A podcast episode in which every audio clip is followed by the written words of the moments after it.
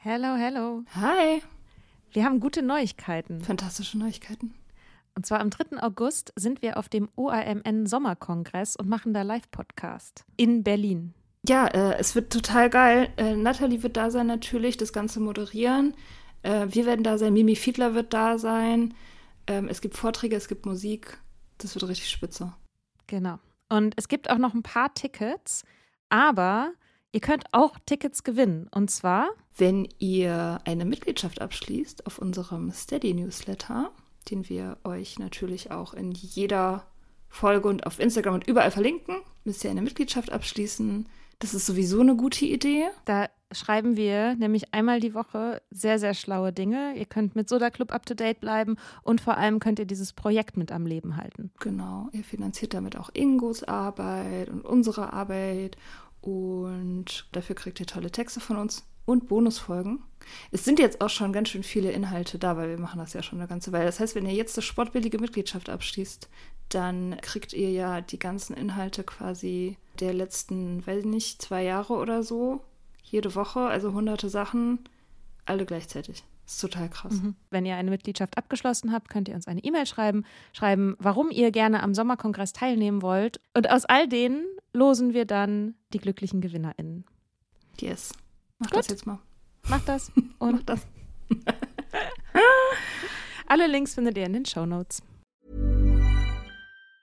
If you're struggling to lose weight, you've probably heard about weight loss medications like Wigovi or Zepbound, and you might be wondering if they're right for you. Meet PlushCare, a leading telehealth provider with doctors who are there for you day and night to partner with you in your weight loss journey. If you qualify, they can safely prescribe you medication from the comfort of your own home. To get started, visit plushcare.com slash weight loss. That's plushcare.com slash weight loss. Plushcare.com slash weight loss.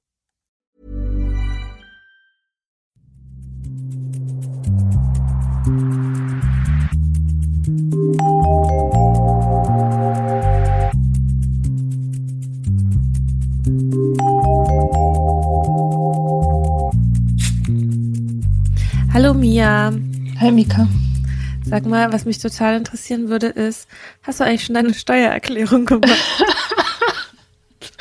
oh, das hat mich dieses Jahr noch gar niemand gefragt. Ja, also ich habe neulich, also letztes Jahr habe ich meine Steuererklärung für 2017 gemacht. Ähm, mhm. und das ist so ungefähr mein Pace. Also das, ähm, das mache ich. ich. Also für mich ist es eigentlich völlig normal, meine Steuererklärung zu machen, wenn ich die zweite Erinnerung bekommen habe per Post.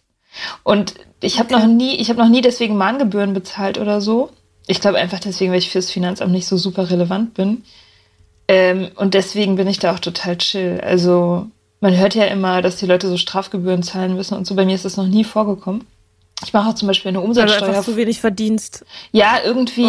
Ich, ich weiß nicht, wonach das geht, aber ich glaube, ich bin einfach nicht so super interessant. Ich zahle auch voll wenig Steuern, weil ich halt irgendwie nach Abzug meiner Sozialabgaben eigentlich kein relevantes Einkommen mehr habe. Deswegen kann man halt auch voll chill sein, ne? wenn man so wenig Geld hat, dass das Finanzamt gar nicht erst einmal daher. Ja, also da, da gibt es halt nicht viel abzuziehen, so deswegen, also es ist halt für die, äh, fürs Finanzamt wahrscheinlich eher so Taschengeld oder so, keine Ahnung. Und deswegen mache ich das immer sehr spät. Und ich habe neulich tatsächlich eine Steuer, also eine Erinnerung bekommen, dass ich die Steuererklärung 2018 jetzt mal machen soll. Und das habe ich dann mhm. sofort, habe ich sofort dann den äh, Brief wegsortiert in meine Miscellaneous, nee, wie heißt das, in meine äh, sonstiges Schublade, da wo diese ganzen Papiere ja. drin liegen, die man halt nie wieder angucken will. ja. Und seitdem, ähm, ja, äh, warte ich darauf, dass ich Zeit habe für diese Steuererklärung. Ich werde es wahrscheinlich dann mal nächste Woche planen und dann übernächste Woche nochmal planen und dann in drei Wochen vielleicht anfangen. Mal gucken. Ähm, mhm. Ja, aber das ist wirklich, also die, die Abwehr dagegen, diese Steuererklärung zu machen, ist, ist so groß. Also ich kann das fast sehen, diese Wand, diese riesige Wand, die mich davon abhält, das zu machen. Das ist wirklich krass. Also wie so ein, oder wie so ein Magnetfeld, wie so ein starkes Magnetfeld, wo ich mhm. einfach mit aller Kraft, also ich, egal wie, wie sehr ich drauf zulaufe, ich komme da einfach nicht durch. So, es ist ganz abgefahren, obwohl das ja eigentlich, es ist ja an sich nichts also es ist, es ist ja nichts. Also es, man muss nicht klug dafür sein, man muss nicht arbeiten dafür, man muss nicht groß irgendwas verstehen. Also es ist halt irgendwie kleinteilig und so, aber es ist nichts, was jetzt irgendwie, was an sich eine Hürde darstellen würde. So. Also ich habe keine Ahnung, wie man eine Steuererklärung macht. Okay. Eigentlich müsste ich eine machen. Irgendwann, glaube ich, habe ich mal keine gemacht und dann haben sie irgendwie was geschätzt und es war natürlich viel zu viel, aber das habe ich dann halt bezahlt, weil ich dachte, ich lieber mache ich lieber zahle ich das, als dass ich mich dem Emotionen dem emotionalen Stress aussetze. Alleine schon, Geil. als ich dich gerade nach deiner Steuererklärung gefragt habe, hatte ich eigentlich schon keinen Bock mehr. Ja. Also ich ähm, kann das sehr gut verstehen. Ich bin groß, große Realitätsverweigerin in dieser Hinsicht. Ja. Ja, ich auch, ganz schlimm. Ähm, aber, aber wieso musst du überhaupt eine machen? Du bist doch gar nicht, du bist doch gar nicht selbstständig, oder nicht? Oh. Okay. Tut mir leid. Der Schmerz in deinem Gesicht. Ja. Also, also ähm, es, ich hatte mal vor vielen Jahren irgendwie angedacht, äh, mehr freiberuflich zu arbeiten mhm. und habe dann so eine Steuernummer bekommen. Ah. Und jetzt weiß ich nicht, wie ich das wieder loswerde. Ja, weil die dir dann immer sozusagen eine Erinnerung schicken, ähm, dass du diese Mini-Steuererklärung machen sollst, ne? Ja, ja, ich weiß. Ich weiß. Aber das ist, äh, das ist dann wirklich äh, nur dieses, ich glaube, da muss man nur ein so ein Blatt ausfüllen, wo im Prinzip nur die Zahl für Einnahmen und die Zahl für Ausgaben draufsteht und dann bist du fertig damit. Also du musst dann noch nicht mal irgendwie ja. irgendwas irgendwelche Belege so, sammeln ist alles oder so. ganz leicht, sagst du? Im Vergleich Frau, zu dem, oh, was ich, ich tue den Zettel muss. in meinen Karton und gucke ihn nie wieder an.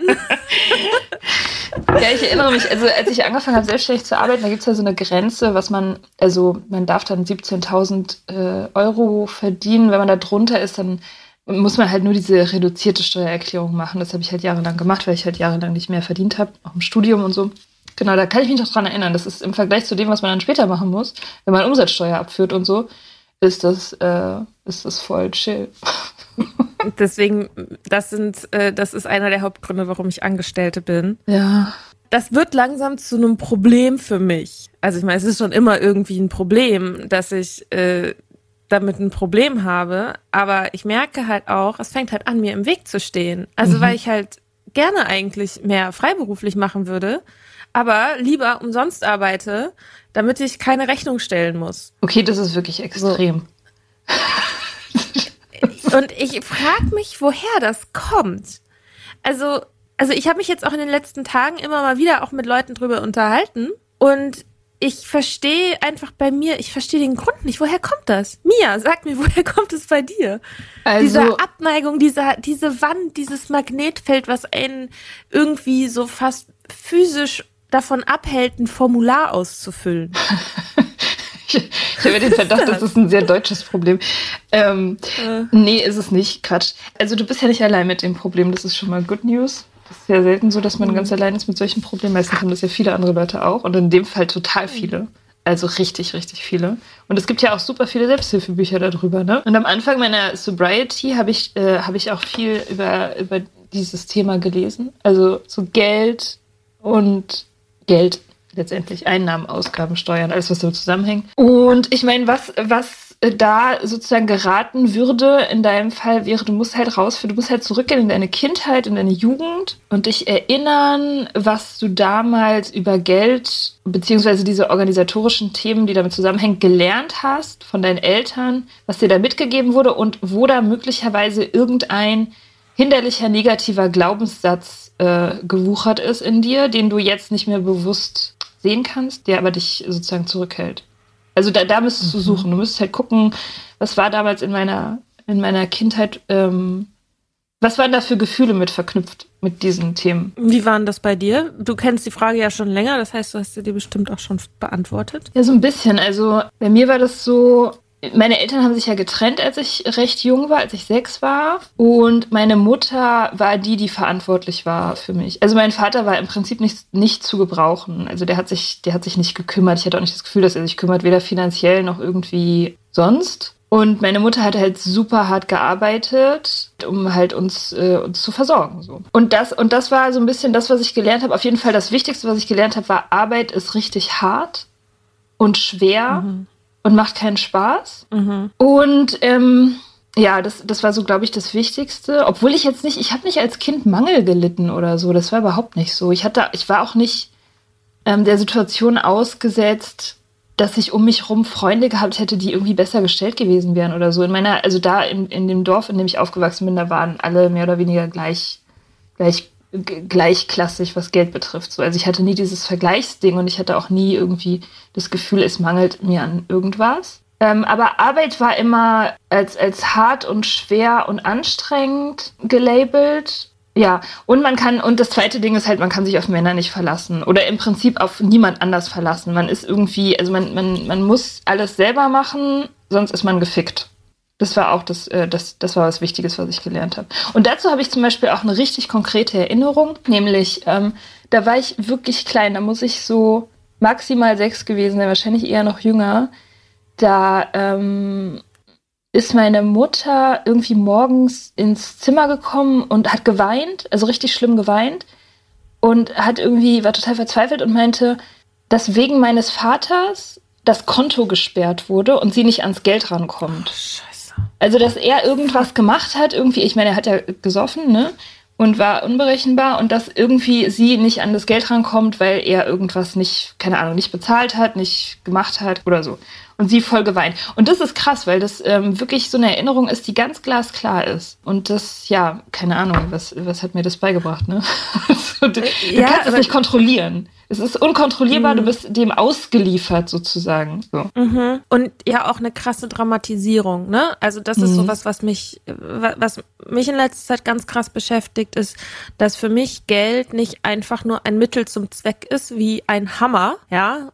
Der ist halt, also ich dramatisiere ja auch meinen Hammer nicht, so, sondern der ist ein Werkzeug für etwas.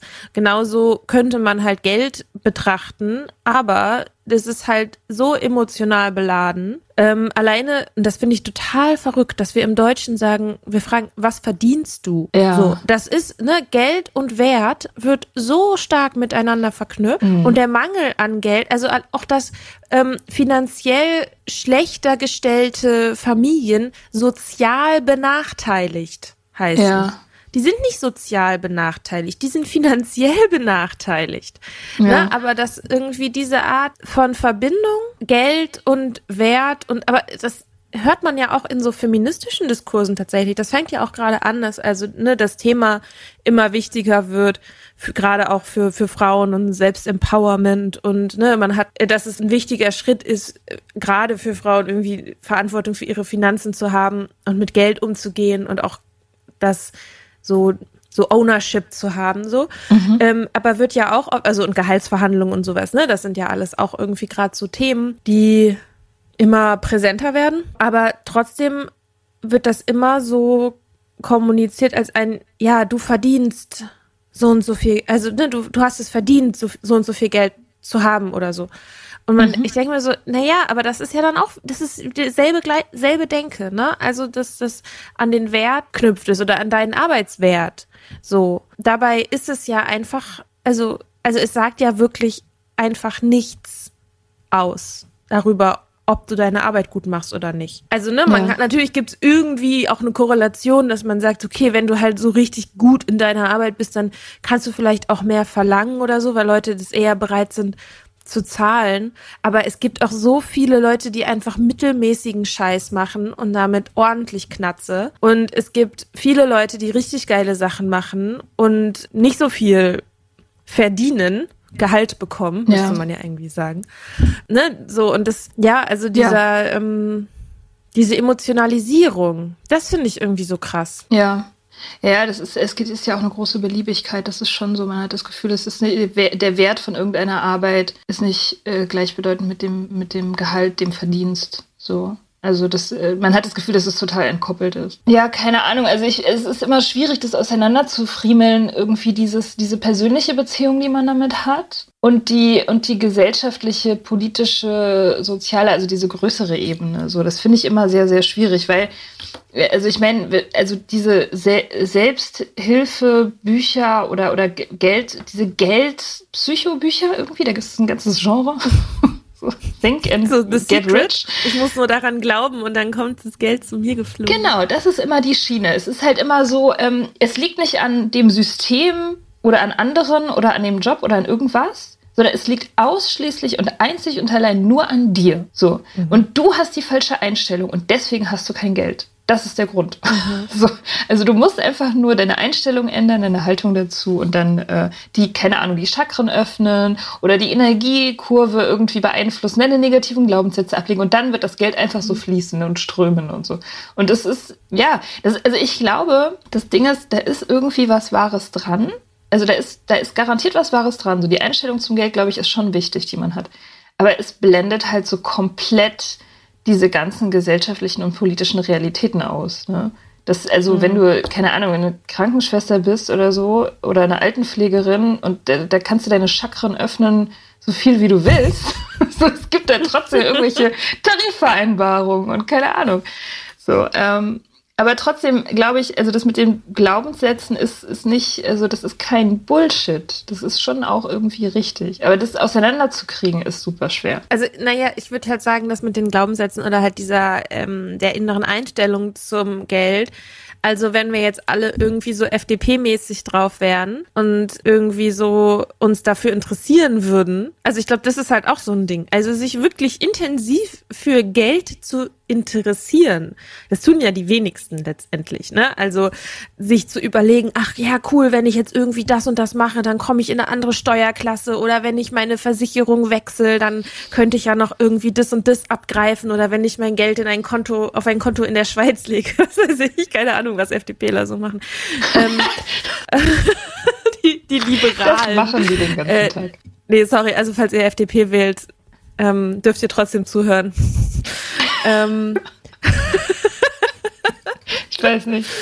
Auch Spaßparteien sind hier akzeptiert. Okay. Naja, also, oder vielleicht, um das mal von den politischen Parteien irgendwie loszulösen. Also, dieses, ich sag mal, so ein unternehmerisches Denken, wo Leute sich halt wirklich dafür interessieren ach, keine Ahnung, die das wichtig finden, ihre Steuererklärung zu machen, weil dann kriegen sie Kohle wieder. So. Okay, also ich muss, äh, kurzer Einwurf, wenn ich wüsste, ich kriege Kohle zurück, dann würde ich es auch mega gerne machen. Also weil meine Umsatzsteuererklärung ja? zum Beispiel, die mache ich. weil ich weiß, da kriege ich ah, Geld zurück. Okay. Zwar nicht viel, aber ein bisschen. Guck, ja. ich weiß überhaupt nicht, was der Unterschied ist. Ja. Äh, ja, also um, Unterschied. Umsatzsteuervoranmeldung. Also Umsatzsteuer nimmst du ja, wenn du selbstständig bist, ähm, von deinen Kunden. Nimmst du, ja, komm, ich mach's ganz kurz. du, das ist, aber das ist zum Beispiel auch was, da, da stößt mein Verständnis an Grenzen. Da können die Hörer vielleicht auch oder Hörerinnen mal, äh, mal schreiben. Also Umsatzsteuer ist ja zirkuliert, das ist ja so ein durchlaufender Posten. Also ich nehme ja. zum Beispiel 19% Umsatzsteuer von meinen Kunden, die zahlen mir das. Ich zahle es zurück ans Finanzamt. Und mhm. die Kunden wiederum, die können sich für ihre Geschäftsausgaben die Umsatzsteuer wiederholen. Ich auch. Also ich kann auch, wenn ich äh, Geschäftsausgaben mache, wenn ich zum Beispiel einen Stift kaufe, dann kann ich die Umsatzsteuer für den Stift mir vom mhm. Finanzamt zurückholen. So. Warum das genau, also was das für einen Sinn hat, habe ich nie so vollständig verstanden. Ich glaube, es liegt einfach mhm. daran, dass das Geld, es ist letztendlich Geld produziert, also die Idee von Geld, so wie Schulden machen, ja auch Geld produziert, ne? womit das mhm. System sich dann ernährt und weiterläuft. Also so ungefähr. Ich habe da nur eine sehr schwammige Idee von, wozu das eigentlich gut ist. Genau. Und Steuer ist das eben meine Einkommensteuer, die ich, äh, die erhoben wird auf das, was ich verdiene. Also 10 bis 15 Prozent in meinem Fall müssen dann halt sozusagen weg und werden dann in, äh, keine Ahnung, zum Beispiel Flughäfen investiert. Mhm. Oder so. Klar. so, ja. Ähm, genau. Ja, ja. Äh, kurzer Exkurs. Aber du wolltest eigentlich was darüber sagen, ja. ähm, dass es wenige Leute gibt, die sich ernsthaft für Geld interessieren. Ja, und die das irgendwie, ja, genau, die interessieren sich ernsthaft für Geld. Und ich wollte gerade sowas sagen wie, ja, und denen ist das halt auch wichtig oder so. Und das wollt, da, da bin ich schon wieder in so was Wertendes reingekommen. Und ich glaube, das ist nämlich auch so ein Ding, dass ich mit meinem, äh, mit meiner linken Kapitalismuskritik, die speist sich wunderbar, die greift so, ah, wie nennt man das denn? So parasitär.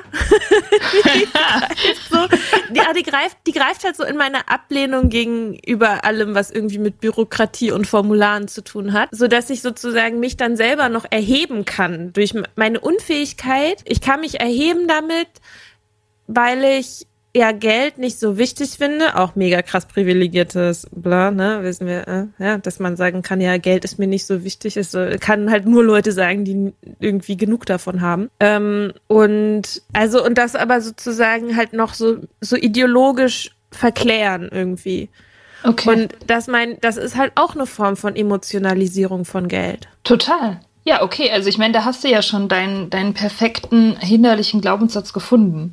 Also äh, letztendlich Leute, die Geld wichtig finden, sind irgendwie, ja, weiß ich nicht, moralisch, ähm, wie, wie würde man sagen? Also, schlechter. Ja, schlechter. Okay, danke. Leute, die Geld wichtig finden, sind schlechter. Und je wichtiger man Geld findet, desto mehr hat man ein moralisches Problem letztendlich. Also ist ja was Moral, okay. Aber woher kommt das? Also was, ähm, wie, äh, haben deine Eltern dir das beigebracht? ähm, naja, also meine Eltern sind beide Beamte. Mhm. Das heißt, es ist auf jeden Fall kein Berufszweig, in dem man Karriere macht und dann irgendwie zum Beispiel Gehaltserhöhungen oder so äh, ein Thema sind. Beamte sind Beamte sind Beamte. Und heißt auch, dass ich mit einer großen Sicherheit aufgewachsen bin, einer finanziellen. Und das immer so ein Thema war, was so irgendwie nebenher läuft. Mein Vater ist da irgendwie ein bisschen ähnlich drauf wie ich. Ähm, und meine Mutter hat das, hat sich halt meistens drum gekümmert, aber hatte halt überhaupt keinen Bock drauf. Aber halt so hm. aus so einem Pflichtgefühl heraus. Und was ganz interessant ist, mein Großvater, die ähm, sind in Leipzig, hatten die so eine, hatten die so einen ähm, Eisenwarenladen, die Familie, und waren also Unternehmer letztendlich. Mhm. Und nach dem, nach dem Krieg kam mein Großvater zurück, durfte nicht studieren, weil Nazi-Offizier, also war Offizier in der Wehrmacht und ist dann hat dann irgendwie dann eine Ausbildung gemacht und so und hätte eigentlich da diesen Eisenwarenladen erben sollen und dann aber in den Wirren der Zeit sozusagen ist das an, den, an wen anders gegangen und dann gab es noch eine Story mit Enteignung und so und dann haben die rüber gemacht. Und im Grunde hat sozusagen diese Familie lange Zeit auch diesem, naja, diesem vergangenen Großbürgertum auch so ein bisschen hinterher geweint. Also Status war auf jeden Fall immer auch ein wichtiges Ding.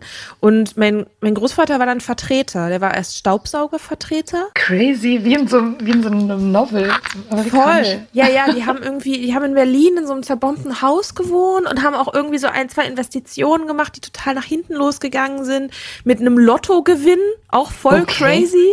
Wow. Ähm, also irgendwie ist das, ja, die ist eine interessante Zeit auf jeden Fall. Und der hat sich dann aber so hochgearbeitet, war dann irgendwann Vertreter für medizinische Fachbücher und Aha. hatte da auch ein sehr, ähm, also hat sich da quasi einen Namen in der Szene gemacht sozusagen. Ne? Hatte irgendwie seinen Kundenstamm und hat dann auch okay verdient. Aber das sozusagen Unternehmertum in dieser ähm, Familie voller Beamter und LehrerInnen war immer irgendwie so was, das war so eine Notlösung, die einen nie zur alten Größe wieder gebracht hat. So. Okay.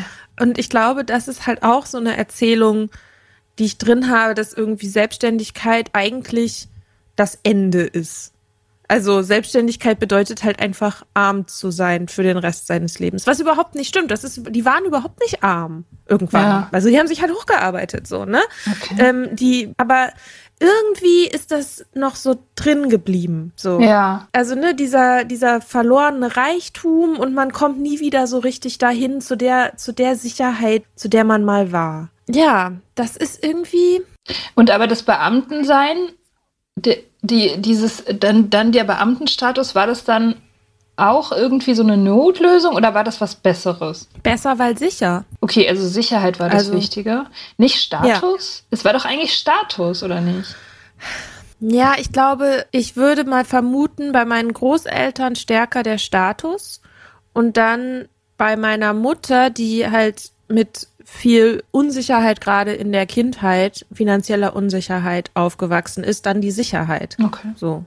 Und dann irgendwie so eine komische Mischung bei mir. Hm. Ja. Okay. Also du hast gelernt, es ist immer besser, wenn Geld nicht wichtig ist, wenn es keine Rolle spielt und man sich damit nicht beschäftigt. Und mhm. das interessant zu finden, gut zu finden oder möglicherweise sogar irgendwie Geld verdienen geil zu finden, ist moralisch fragwürdig. Mhm. Also was ähnliches habe ich mhm. auch gelernt. Also ich, mein Haushalt, aus dem ich komme, ist auch so ein eher linksliberaler, SPD-arbeitermäßiger Haushalt. Mhm. Und da, ähm, ja, also ich habe halt hauptsächlich gelernt, Arbeit ist hart mhm. und man freut sich auf die Rente, damit, damit man es irgendwann nicht mehr machen muss. Das ist so das Ziel. Und, mhm. und aber es ist auch so ein bisschen, ähm, reiche Leute sind suspekt mhm. und nicht, also denen ist nicht zu trauen, weil da geht irgendwas nicht mit rechten Dingen zu. Ich weiß nicht, ich kann gar nicht sagen, dass ich das an irgendeiner konkreten Aussage oder, oder, oder Situation festmachen kann, aber ich glaube, das habe ich so ein bisschen mitgelernt ja. von meiner Familie. So, dass, und dass es auch edel ist, zum Beispiel ein, ähm, ein armer Künstler zu sein oder so. Ja, ich glaube, das ist nämlich dieses, also arm, aber glücklich, so. ähm, ja. dass es irgendwie eine purere Form, eine reinere Form von Glück ist, mhm. wenn man es auch ohne Geld kann, so. Ja. Aber das ist halt so das Ding. Ich mag eigentlich Sachen. So, aber ich, so, ich Mika mag Sachen. ja, naja. Ja. Ich, also, ich mag auch schöne Sachen. Mhm. Aber äh, ich glaube, irgendwie fühle ich mich auch immer noch ein bisschen schlecht dafür. Ja, und ich glaube, das Ding ist halt, also wo ich langsam so an den Punkt komme, ist so, okay, boah, ich habe jetzt echt viel in meiner Vergangenheit rumgewühlt. Und bloß weil ich irgendwie verstehe, woher was kommt, ändert es mein Verhalten noch längst nicht.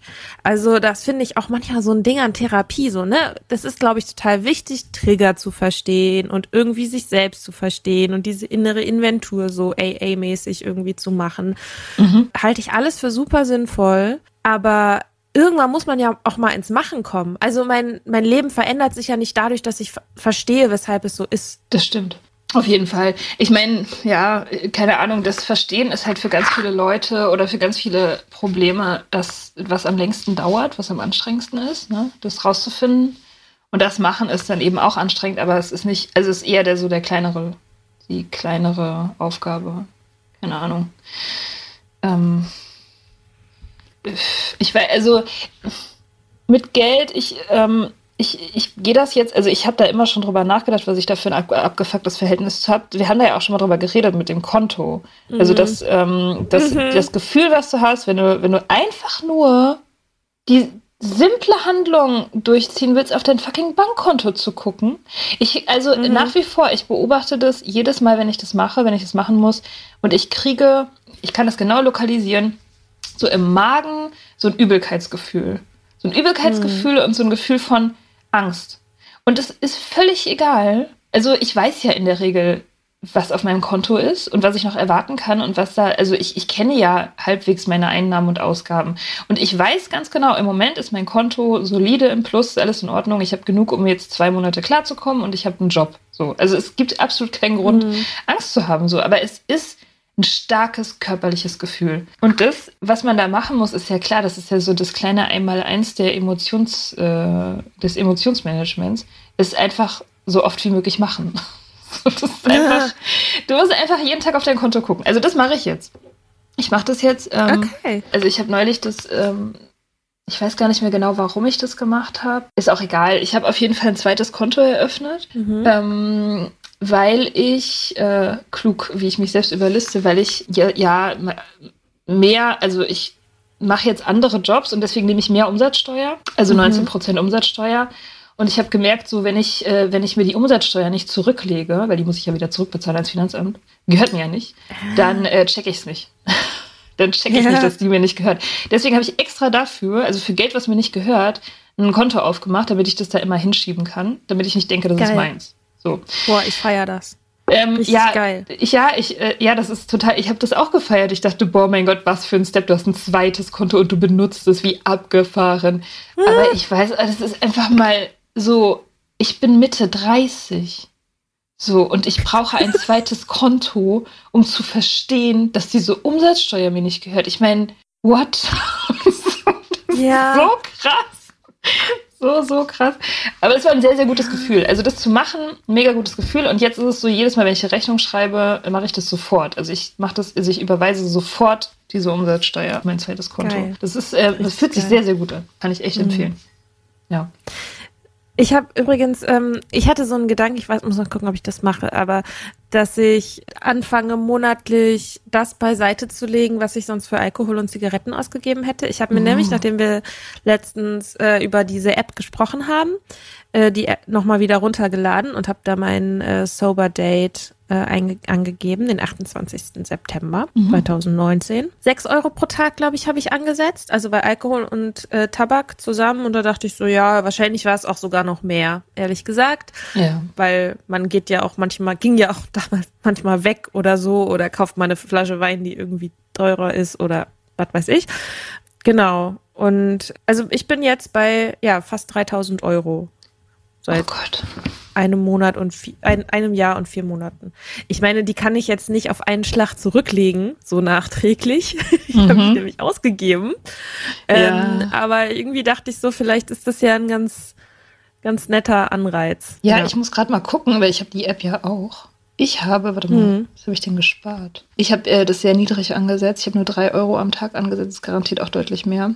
Ah, hier. So far I have saved money spent on alcohol 3813 Euro. Mhm. Natürlich keine Ahnung, wo das Geld ist. Und naja. wer das hat. Aber das ist irgendwie so ein bisschen verrückt, ne, dass man, also ich weiß nicht, ich hatte eigentlich immer Geld für Alkohol. Mhm. Irgendwie. Also das ist auch ein Ding, wo, wo ich jetzt irgendwie so ein bisschen drüber nach, also wo ich in letzter Zeit häufig drüber nachgedacht habe und wo ich auch das, den Verdacht habe, dass es irgendwie wirklich doch an mir liegt, so ein bisschen, dass ähm, ich, also ich hatte früher viel weniger Geld. Klar, also ich, ich habe halt mhm. halt irgendwie so schlecht bezahlte Barjobs gemacht und nebenbei studiert. Also ich habe nicht viel eingenommen. Jetzt nehme ich natürlich deutlich mehr ein, weil ich, äh, weil ich jetzt einen, einen richtigen, echten Job habe und so weiter. Ähm, aber mein, mein Verhältnis dazu, mein Gefühl zum, zu meinem eigenen Geld und zu meinem eigenen Lebensstandard hat sich null verändert. Es ist genau mhm. das Gleiche. So. Also scheint es egal zu sein, wie viel ich habe. So, ich fühle mhm. und es ist, äh, ich habe immer das Gefühl, es ist nicht genug. Es ist immer mhm. ähm, anstrengend und und, äh, und und und furchteinflößend. Also es ist immer irgendwie die Gefahr, dass es nicht reicht. Und wenn jetzt irgendwas passiert oder so, die Waschmaschine geht kaputt oder irgendwas, dann habe ich nichts. Ich habe nie irgendwas gespart. So und und das ist so, ja, das ist so seltsam, weil das früher ja, es ging ja immer irgendwie, den Kopf über Wasser zu halten aber nie so viel, dass ich das Gefühl hatte, ich bin irgendwie sicher oder ich habe Rücklagen für irgendwelche Notfälle oder so. Es ist immer so, so ganz nah am, äh, wie sagt man, am Rande des Vulkans oder so. Also, also es, es geht immer gerade so, aber ja. nicht gut. Es ist immer gerade so halbwegs schaffe ich es noch so, dem. Ja der Armut zu entrinnen oder so, oder dem, dem Chaos. Und das ist echt total verrückt, weil, weil ich einfach ja auch immer mehr verdiene und jetzt auch in der Nüchternheit noch mal mehr. Ich habe zum Beispiel, ich habe in meinen ganzen Zwanzigern, also ich glaube, ich habe meine kompletten Zwanziger mit mindestens minus 1000 Euro auf meinem Konto verbracht. Ich war mhm. nie über null. Also jahrelang. Leben im Dispo. Genau. Das mhm. war ein Leben im Dispo, komplett. Und das, da habe ich nicht mehr. Also das, äh, das, ich meine, das passiert manchmal noch, dass ich in den Dispo gehe, äh, phasenweise, aber es ist nicht mehr die Normalität. So. Mhm. Aber das Gefühl ist genau das gleiche. Es hat sich nicht geändert. Immer, mhm. äh, immer Mangel, immer schlecht. Äh, dann ist ja so ein bisschen die Frage, also was, also was würde denn passieren, wenn jetzt die Waschmaschine kaputt gehen würde? Dann wirst du wahrscheinlich eine Zeit lang entweder in den Waschsalon gehen oder bei deinem Freund waschen. So, geht auch eine Zeit lang.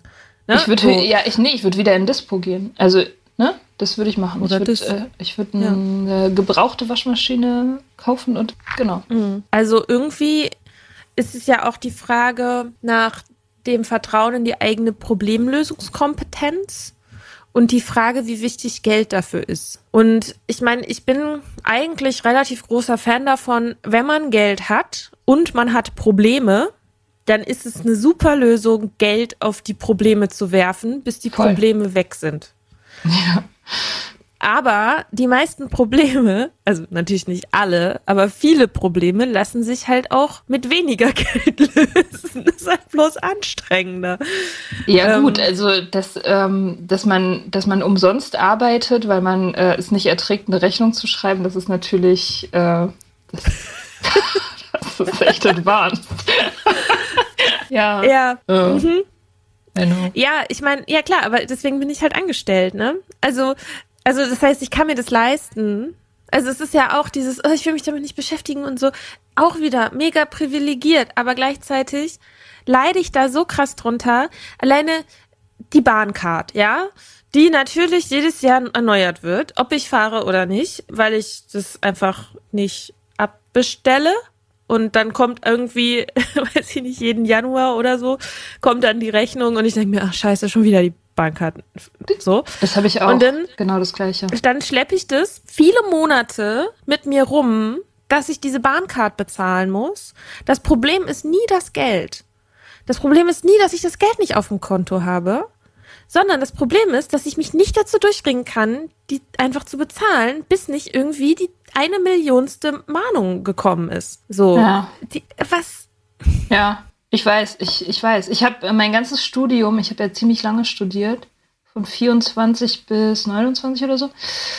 Ich habe nie pünktlich meine Semestergebühr bezahlt. Obwohl ich, du ist ja immer das, die gleiche, der gleiche Betrag, es ist immer der gleiche Zeitpunkt, du weißt immer, dass es kommt. Ich habe nicht ein einziges Mal das vor der zweiten Mahnung bezahlt. Wirklich. Es ich wurde immer erst exmatrikuliert. Ja, ich auch immer fast. Das war immer, das war mein, mein Hint sozusagen. Jetzt muss ich bezahlen, kurz vor der Zwangsexmatrikulation. Mhm. Das ist der Grund, warum ich das bezahle. Nicht irgendwie, weil ich da vorher schon mal drüber nachgedacht hätte oder weil ich sowieso weiß, dass es kommt oder keine Ahnung so, äh, ich weiß auch, aber das ist so merkwürdig. Das ist halt dieses Surfen auf diesem, auf diesem Drama. Ne? Also, das ist ja auch wieder eine, eine Situation, also so voll ähnlich wie bei Alkohol. Da haben wir auch schon mal drüber geredet, über den inneren Donald Trump, der Probleme ja, löst, die er selber erzeugt hat und sich dann wie der geilste Problemmanager fühlen kann, ja. Mhm. Und das ist das mit Alkohol und es ist es aber auch mit diesem, ich warte so lange, habe die ganze Zeit auch dieses Anspannungslevel, weil ich ja. weiß, jedes Mal, wenn ich in meinen Briefkasten gucke, erwarte ich, dass da die Bahn mir schon wieder geschrieben hat, dass ich mal endlich die Bahncard bezahlen soll. Was mache ich mit dem Brief? Ich tue ihn ungelesen auf irgendeinen Stapel. So. ähm, und hoffe, dass das Gefühl irgendwann abebbt. Dass ich vergesse, dass ich den Brief noch nicht geöffnet habe, bis ich das nächste Mal in meinem Briefkasten gucken muss. Denke, ach ja, muss ich jetzt aber echt mal machen. Naja, und dann, kurz bevor das Inkasso-Unternehmen vor der Tür steht, werde ich dann zur Mega-Problemlöserin. Ich habe Oh Gott, das darf man einfach überhaupt gar nicht, überhaupt Leuten nicht erzählen. Also ich habe ja Arbeitslosengeld bekommen. Ja. Und als ich dann einen Job hatte, habe ich da einen Brief hingeschickt und gesagt, ich habe jetzt einen Job. So. Und dann, irgendwie kam er nicht an, keine Ahnung. Und ich habe dann irgendwie nochmal Geld überwiesen bekommen. Und dann habe ich einen Brief bekommen, ah ja, wir haben irgendwie erfahren über irgendwas, keine Ahnung, Sie haben jetzt doch einen Job und das Geld müssen Sie uns bitte zurückerstatten. Das habe ich halt so lange verschleppt, bis ich einen Brief bekommen habe wegen Ermittlung wegen Betruges. dass ich mir, dass ich mir mein Arbeitslosengeld erschleichen wollte. Okay. So. Und dann, ähm, und dann habe ich da halt irgendwie so eine, ich natürlich, Alter, was das für ein Kick ist, ja. das ist völlig krass, dass gegen mich wegen Betruges ermittelt wird. Das, das, das ist also so weit weg von, von meinem Bild von mir selber. Betrug. Oh Gott, ich. Oh. Und dann. und dann, ähm, ja, habe ich das halt irgendwie, habe ich da halt was das ausgefüllt, habe das erklärt, wie das zustande kam, habe sofort das Geld überwiesen, damit ich ankreuzen kann, äh, ich habe das Geld bereits überwiesen. Und dann, ja, jetzt habe ich letzten Brief bekommen, ja, wurde fein, also wurde fein gelassen. Also halt voll Glück gehabt. Okay, und wenn du dann ähm, sozusagen die Ermittlungen gegen dich abwenden kannst, wegen Betruges, dann hast du ein Gefühl von, also dann, dann sozusagen gibt dir das Gefühl von Erleichterung, was sich dann so anfühlt, wie möglicherweise irgendwie diesen Druck endlich von dir zu nehmen. Endlich, endlich nach all diesen Tagen und Wochen löst sich das dann auf und es fühlt sich super gut an. Ist es so? Eigentlich fühlt sich nie richtig gut an. Mhm. Nee, eigentlich genau. fühlt sich nur dann richtig gut an, wenn ich quasi on top of the game bin und äh, Sachen rechtzeitig überweise und äh, alles richtig mache. Dann fühlt sich's gut an. Sonst fühlt sich's eigentlich nur so an, als hätte mich jemand irgendwie gerade noch so von als von der Klippe gezogen oder so. Ja, genau. Genau, und das ist halt auch irgendwie so mein Ding. Das einzige, die einzige Interaktion sozusagen mit Geld für mich, die sich gut anfühlt, ist dieses, also zum Beispiel dieses, ich habe jetzt ein Konto, ich schiebe da mein Geld drauf, ich weiß genau, wie viel das ist und von wo nach wo das geht und dass es da jetzt ist und wie viel ich, keine Ahnung, schulde und bla. Also das, die Kontrolle zu haben und das zu sehen, das ist das einzige Gefühl, was ich in dieser Beziehung mit Geld fühle. Nee, stimmt nicht. Ist nicht das einzige Gefühl, was ich fühle. Ich habe noch andere Gefühle, negative Gefühle, zum Beispiel im Ausgeben von Geld. Aber ansonsten habe ich ganz oft das Problem, dass es eher so detached ist, also dass ich so gar nichts emotional fühle. Das ist einfach, das ist so ganz komisch, als ob es egal wäre. Es ist egal, ob ich 3000 Euro oder minus 3000 Euro habe, weil das sowieso keine Rolle spielt. Es ist sowieso irgendwie nie genug und es wird sowieso mir in den Händen zerrinnen, so, so. Und deswegen mich damit zu beschäftigen, ist sowieso Zeitverschwendung, weil es immer gleich anstrengend ist, egal wie viel es ist. So, und deswegen gucke ich das nicht an. Und deswegen, so, weil, weil das außerhalb meiner Kontrolle liegt. Ja, also das ist irgendwie so dieses Ding bei mir, womit ich Probleme habe. Und ich denke mir, es wäre besser, wenn ich eine gesunde emotionale Beziehung dazu hätte, dass wenn ich dass ich mich zum Beispiel gut fühlen würde. Das besser? ich meine, wenn ich irgendwie, also. Also ich finde es wäre besser, wenn ich eine gesunde Beziehung dazu hätte. Naja, aber guck mal, ich meine, wir lernen ja, und wir haben das ja beide irgendwie auch, dass es besser ist, wenn man da keine Gefühle zu hat, weil das ist ja Geld. Das ist ja nichts Emotionales. Das verdient unsere Gefühle nicht. Wir, wir wollen keine Gefühle zu Geld. Weder, also positive schon mal gar nicht, weil wenn wir uns positiv fühlen wegen Geld, dann sind wir oberflächliche Arschlöcher. So. Mhm. Aber also das ist ja das, was irgendwie darunter liegt, ne? Und, und ja. aber eigentlich wäre es ja gut, wenn, also eine ne gesunde Beziehung würde halt so aussehen, ich freue mich über plus 3000 Euro auf meinem Konto und ich bin traurig oder whatever, wenn es halt minus 3000 Euro sind. So, das wäre ja eigentlich eine gesunde, rational erklärbare Beziehung, so. Ja? Ja, aber das ist ja dann, also, nee, ich finde eigentlich eine gesunde Beziehung dazu wäre, also wäre halt nicht so große Gefühle daran geknüpft werden. Also das Geld sagt nur darüber etwas aus, ob ich etwas, also ob ich Mittel habe, um bestimmte Dinge zu machen oder halt nicht zu machen. Aber es sagt, es muss weder, es muss mich weder traurig noch glücklich machen. Ich kann es beeinflussen. Ich kann natürlich, kann ich äh, stolz auf mich sein, wenn ich irgendwie gerade das alles gut auf der Reihe habe oder so, ne, weil das irgendwie.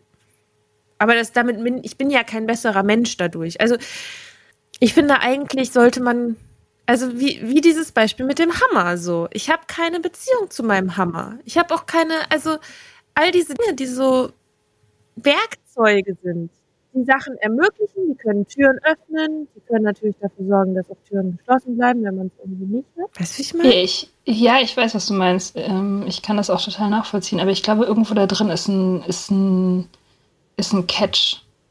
Also mhm. irgendwie, irgendwas ist da, ist da dran. Ich meine, natürlich sollte es nicht deinen Wert definieren, aber ich meine, es sollte schon. Also, das ist ja wie mit Menschen. Ich meine, wenn du natürlich soll dein Boyfriend nicht deinen Wert definieren, aber trotzdem ist es nicht gut, wenn du sagst, ich habe überhaupt keine Gefühle dazu und es ist völlig egal, ob er da ist oder nicht. Weißt du, was ich meine? Also, das ist ja, ja. auch nicht gesund.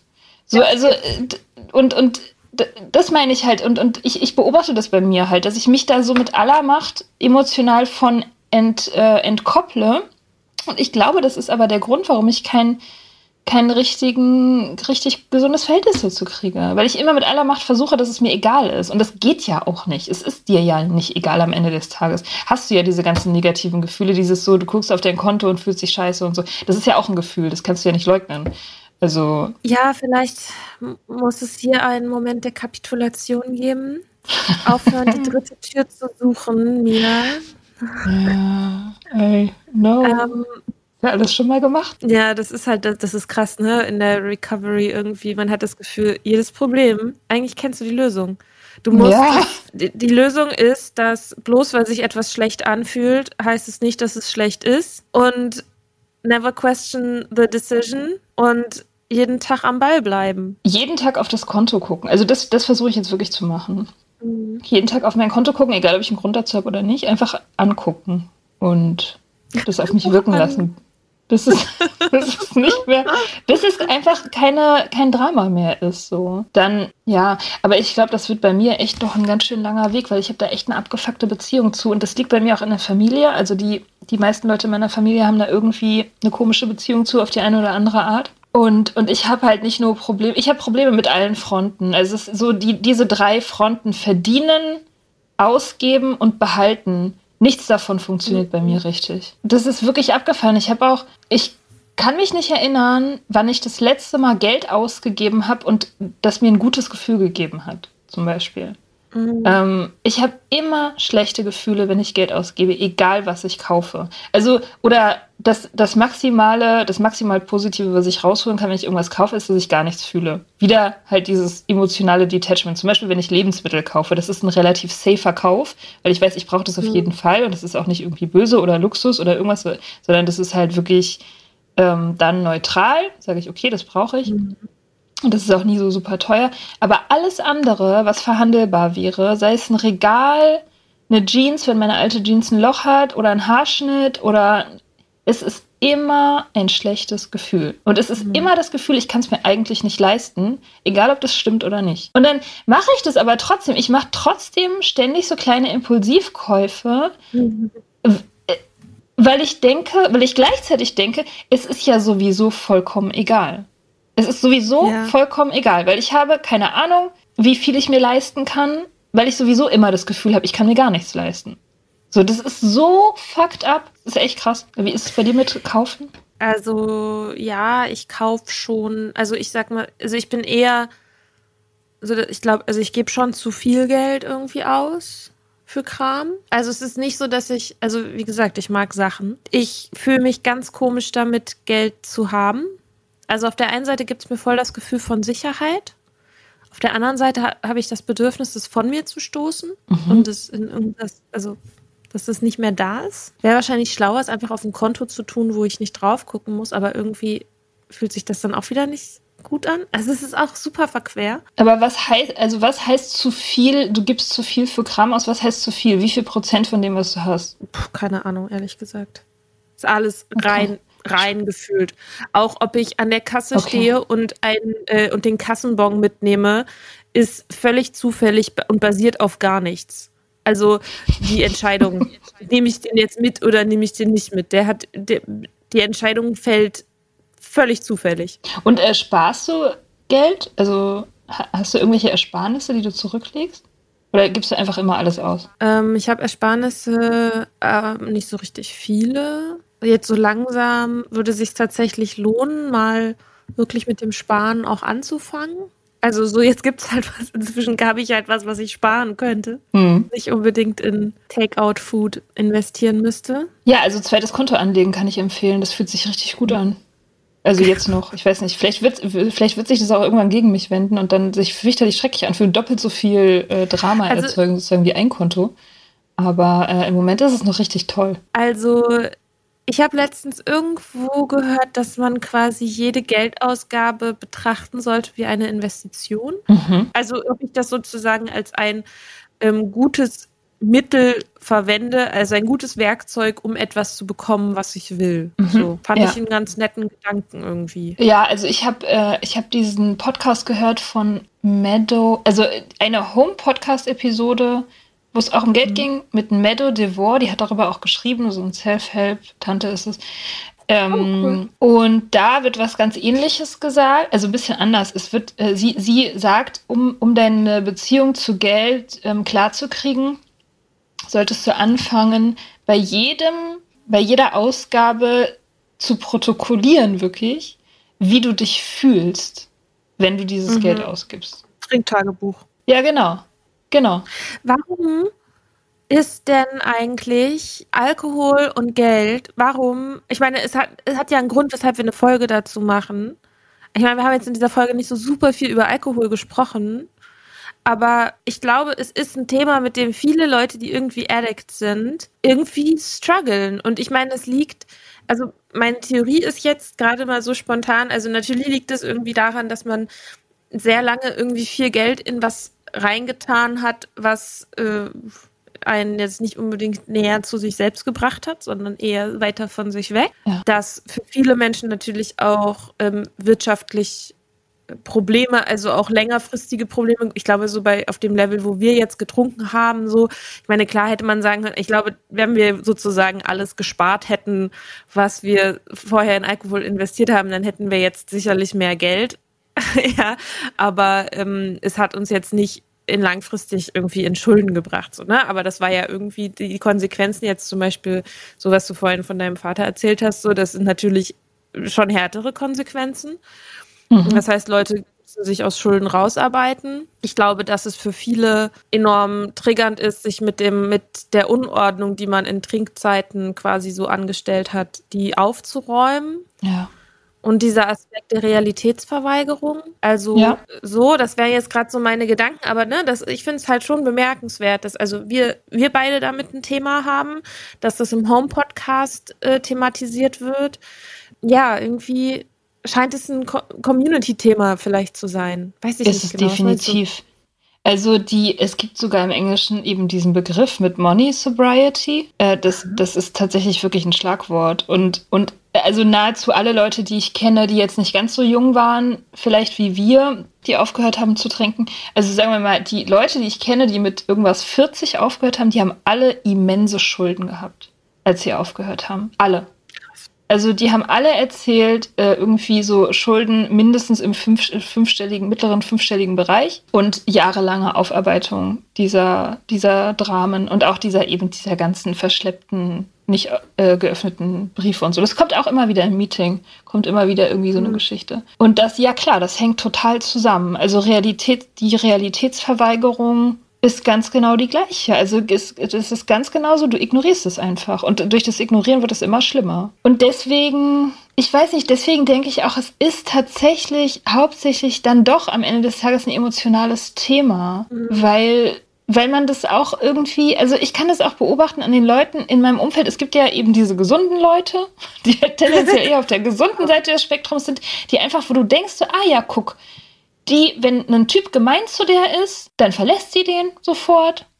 Und wenn sie irgendwie eine Rechnung kriegt, dann bezahlt sie die.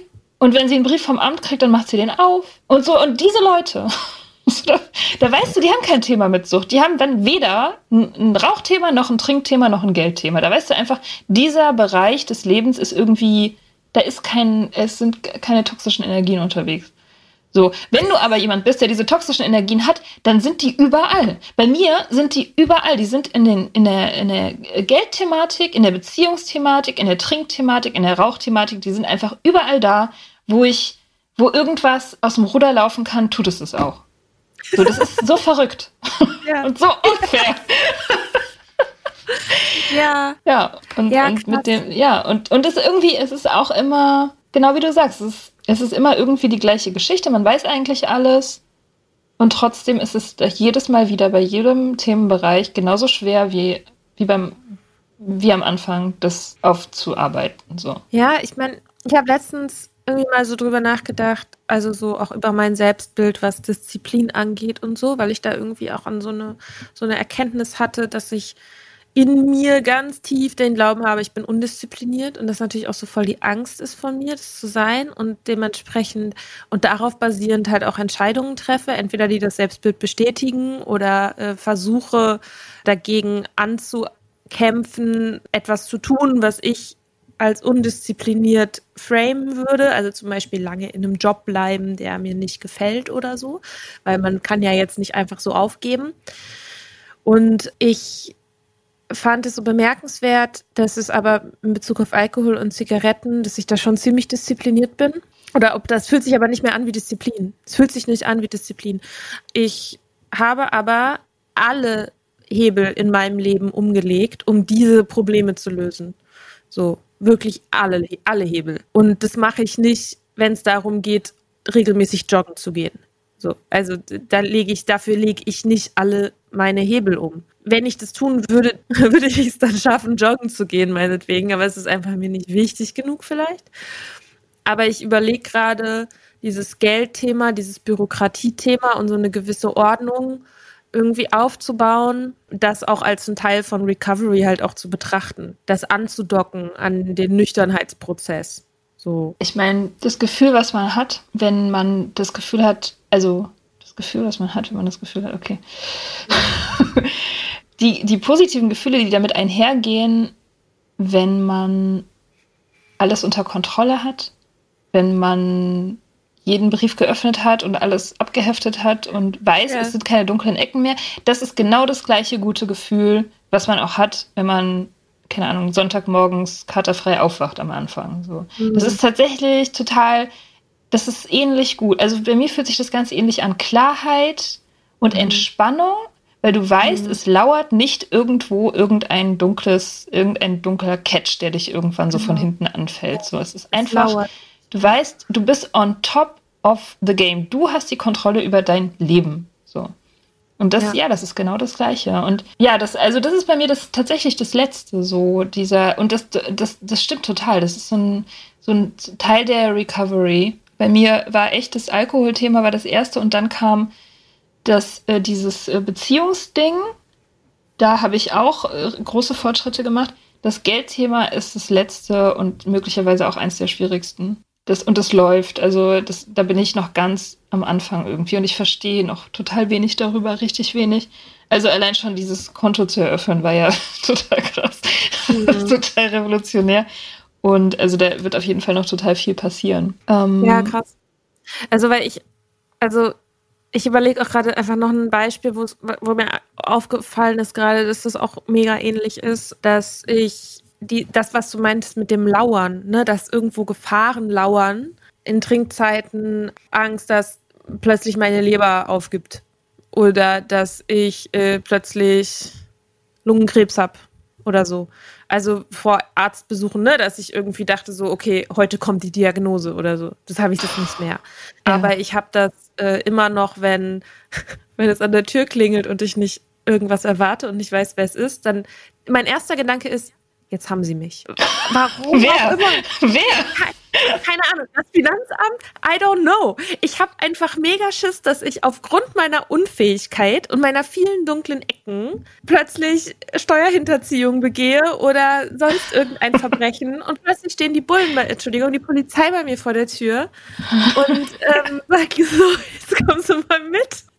Also äh, diese Art von Angst habe ich Immer noch. Letzten, ich war bei meinem Freund, dann hat es da geklingelt und es war natürlich die Post oder so. Aber ich dachte, jetzt haben sie mich hier gefunden. Das war Ich habe natürlich. Mega. Ich, ich, weiß natürlich, dass es war trotzdem. Naja, das ist so ungefähr der Gedanke, den ich immer habe, wenn ich einen Brief kriege. Also immer, wenn ich Briefkasten aufmachen, ist auch so ein Ding, ne? Du weißt ja. ganz genau, du, du, äh, ja, also können das ja, ich, ich kann das ja plätschen. Ich kann ja sagen, also ich werde jetzt ab sofort werde ich was ist jetzt Mitte Februar? Nee, Anfang Februar. Ich werde bis zum Ende des Monats jeden Tag auf mein Konto gucken mhm. und, und vielleicht mir auch aufschreiben, wie es mir dabei so geht. Und mal gucken, ob das besser wird. Weil das ist ja diese Konfrontation, also meine Therapeutin würde sagen, man muss halt Konfrontationstherapie machen, man muss es einfach immer wieder machen, sich immer wieder aussetzen, das aushalten und so. Und merken, dass es einen nicht umbringt auch, ne? Ja. Dass man da auch, ähm, also, weil, weil es ist ja nicht, es ist ja nichts. Es ist ja alles okay. Selbst wenn da jetzt, also, keine Ahnung, selbst wenn ich eine Ausgabe machen müsste, die ich mir vielleicht nicht ohne weiteres leisten kann, das wäre im Rahmen meiner Möglichkeiten, das hinzukriegen in relativ kurzer Zeit. Das weiß ich einfach. Mhm. Genau, das, ich glaube, das, das ist so der Anfang, das zu beobachten und sich dem auszusetzen. Ähm, und diese Steuererklärung machen. ja, das pledge ich jetzt erstmal noch nicht. Habe erst eine Erinnerung bekommen. Ähm, ja, okay. Dann ist ja praktisch, als wäre noch gar nichts passiert. wäre die gar nicht fällig gewesen. Ich bin da gerade so ein bisschen anders noch unterwegs, dass, es, dass ich gerade versuche, stärker einfach grundsätzlich Struktur aufzubauen. Also mit, also meinen Kalender richtig regelmäßig zu führen und äh, To-Do-Listen, also und das alles so ein bisschen zu sammeln und also so ein bisschen auch zusammenzuführen und das also auch tatsächlich mir manche Sachen auch einfacher zu machen. Ich habe zum Beispiel keinen Ort in meiner Wohnung, wo ich einfach Briefe, die kommen, einfach erstmal hintue. So. Äh, das habe ich nicht. Die liegen überall. Gut. Und ich habe auch kaum Mülleimer in meiner Wohnung. Deswegen liegt da überall Müll. ähm, also, dass ich halt irgendwie anfange, diese Art von, also es mir erstmal ein bisschen einfacher zu machen, Struktur überhaupt überhaupt strukturgebende Merkmale irgendwie zu haben. Das, das pledge ich mhm. gerne. Ich erzähle dann gerne, wie es gelaufen, wie es, wie es so läuft. Vielleicht, äh, vielleicht machen wir dann ja nochmal eine Episode darüber. Ich habe das Gefühl, das Thema ist irgendwie noch so ein bisschen, ist noch nicht durch. So Money Sobriety, keine Ahnung. Mhm. Ich habe es auf jeden Fall für dieses Jahr so ein bisschen auch äh, vorgenommen, dass ich das mal auf die Reihe kriege, Mhm. um meine Sachen anzugucken. Auch die ganzen alten, also ich meine, die Steuererklärung von 2018 ist ja nicht die einzige. Die von 2019 und 2020 ist ja auch noch da. Warum hast du eigentlich keine Steuerberaterin, die das einfach für dich macht? Ich habe mal äh, einen Steuerberater gesucht. Ich hatte auch mal ein Gespräch mit einem. Und ich habe halt während dieses Gesprächs gemerkt, er hat weniger Ahnung als ich. Ich hatte halt so ein paar ganz spezielle Fragen, so weil ich viel fürs Ausland gearbeitet habe, also für EU- und Nicht-EU-Staaten und nicht genau wusste, wo ich da was eintragen muss, weil das ist ja immer irgendwie je Land ist ja irgendwie anders mit der Steuer und bla. Und der hatte halt einfach keinen Plan. Und ich hatte das Gefühl, okay, wenn ich mir jetzt die Arbeit mache, dem zu erklären, was das Problem ist, kann ich auch selber machen. So. Weil der kostet ja auch Geld, ne? Also ist, der kostet ja mindestens 500 Euro pro Steuererklärung. Da dachte ich mir, na gut, wenn ich das ja dann sowieso angucken. Ich muss ja dann sowieso die ganzen Belege sammeln und mir das alles angucken, dann kann ich mir das auch sparen. Und da habe Ja, ich okay. auch. Also ich, ne? Und die Umsatzsteuervoranmeldung, die mache ich tatsächlich jetzt regelmäßig, weil ich halt Geld zurückkriege. Mhm. Ähm, und da äh, merke ich auch, das ist überhaupt kein Ding. Kein Ding, das zu machen. Das ist einmal, das ist ein Formular, das guckst du einmal an, verstehst du einmal. Ich mache mir dann immer Notizen, wo ich was eintrage, damit ich das nicht wieder vergesse. Und es ist überhaupt kein Problem, das zu machen. Mensch. So, der einzige Grund, warum Steuerberater überhaupt existieren, ist, weil die Leute emotional so abgefuckt sind mit ihren, mit ihren Finanzen. Das ist der Grund. Nicht, weil Steuer so schwierig ist, sondern weil die Leute einfach keinen Bock haben, das zu machen, weil, sie, weil Ja. ihnen schlecht wird, wenn sie das machen. Anyway, aber das war ähm, jetzt irgendwie äh, nicht, im, nicht im Thema. Doch, voll. mein Rant zum Abschluss. Aber das ist doch ein guter Abschluss. Steuerberater sind die, sind die emotionalen Verwalter für unsere Genau. Geldgefühle. Ja, Steuerberater sind eigentlich das, das gleiche wie Psychotherapeuten. So ein bisschen, ja. Ja, die so ein bisschen Ordnung reinbringen und man gibt ihnen ganz viel Geld dafür. Mhm. Mhm. Ja. ja. Ja, spannend. Okay, ja, spannend. Ähm, keine Ahnung, erzählt uns was über euer Geld? Gebt uns ja, Geld. oh Gott. Ach Warum so, ja, monetarisieren genau. wir unseren Podcast nicht? Ja, wir können ja auch eine Umfrage starten. Wer würde be- bereit sein, uns Geld zu geben für diesen Podcast? Nee, nicht einfach etwa sagen, hey, so könnt ihr uns unterstützen und gucken, was passiert, sondern erstmal die Leute fragen, ob die uns dann auch noch mögen. ja. Ähm, Ja. Okay. Naja, okay, anderes Thema. Ähm, nee, ist genau dasselbe Thema. Okay. Wir haben kein gutes Schlusswort. Nee, whatever. Gut, ähm, Okay. dann noch einen schönen Tag. Du auch.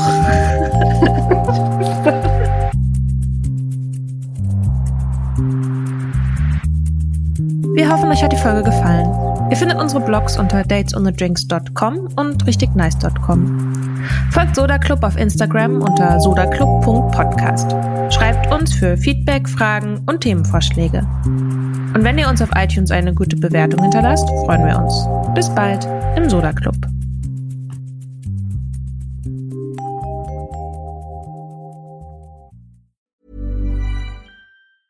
Even when we're on a budget, we still deserve nice things. Quince is a place to scoop up stunning high-end goods for 50 to 80% less than similar brands. They have buttery soft cashmere sweaters starting at $50, luxurious Italian leather bags, and so much more. Plus, Quince only works with factories that use safe, ethical, and responsible manufacturing. Get the high-end goods you'll love without the high price tag with Quince. Go to quince.com/style for free shipping and 365 day returns.